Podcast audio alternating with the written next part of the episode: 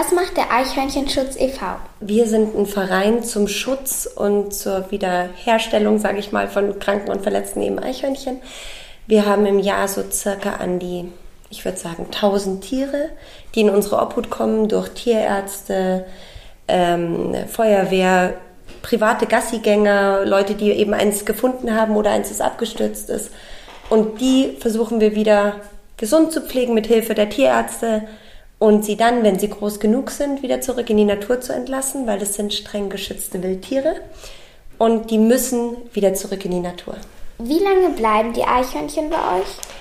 Es kommt darauf an, wann sie zu uns kommen. Man musste sich das so vorstellen, wie gesagt, ungefähr mit zwölf Wochen gehen sie in so eine speziell dafür vorgesehene Auswilderungsvoliere. Davor sind sie aber bis zur zwölften Woche mindestens, je nach Krankheitszustand manchmal auch länger, bis mindestens zur zwölften Woche bei uns. Das heißt, wenn wir sie mit einer Woche bekommen, sind sie elf Wochen bei uns. Wenn wir sie mit vier Wochen bekommen, halt nicht so lang. Es kommt immer darauf an, wie schwer verletzt und ähm, wie alt sie waren, als wir sie bekommen haben. Was passiert danach? Also die Kleinen, wenn sie praktisch am Anfang, solange sie Milch brauchen, finden sie uns noch ganz super.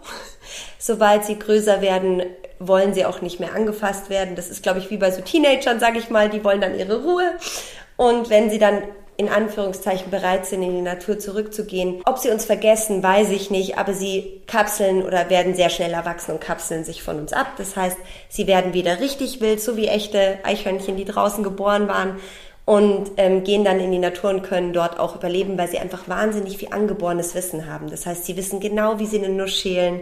Sie wissen genau, was sie essen dürfen und was nicht. Das müssen wir ihnen Gott sei Dank nicht beibringen. Es gibt ja viele verschiedene Eichhörnchenarten. Kannst du sie uns mal erklären?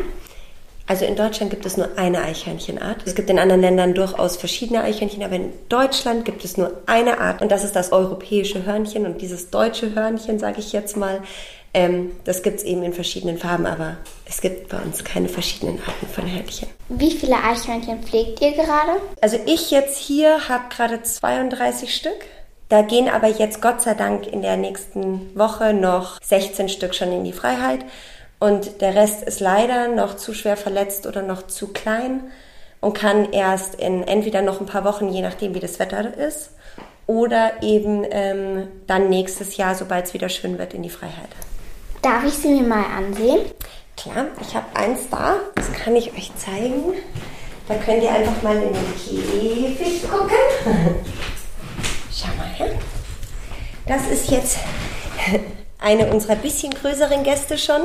Das ist Victini. Und Victini ist jetzt so sechs, sieben Wochen alt und wird bald groß genug sein, stark genug und groß genug, um bald wieder in die Natur hoffentlich zurückzugehen.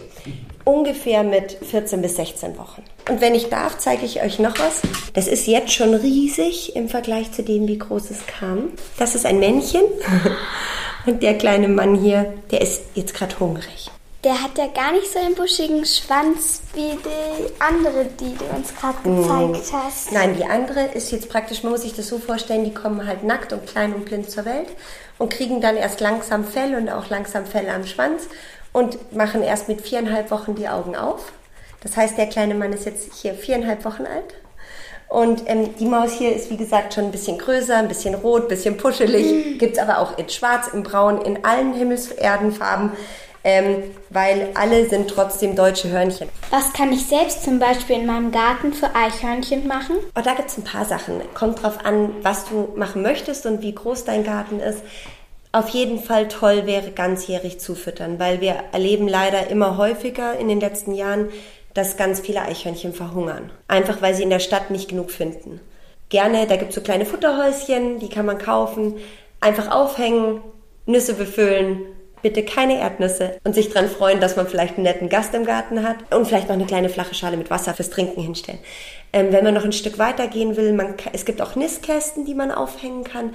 Das heißt, man gibt ihnen die Möglichkeit, sich dort ein Zuhause zu bauen ähm, weil oft in der Stadt sie auch Schwierigkeiten haben, weil ja immer weniger Bäume da sind, einfach ordentliche Versteckmöglichkeiten zu finden. Und da kann man ihnen zum Beispiel solche Nistkästen aufhängen, die ihnen einfach ein Zuhause geben. Vielen Dank fürs Interview. Gerne. Ich habe mich sehr gefreut, euch hier zu haben. Und ähm, ja, wenn ihr noch irgendwas wissen wollt, einfach nachfragen. Tschüss. Noch einen schönen, noch einen schönen Tag.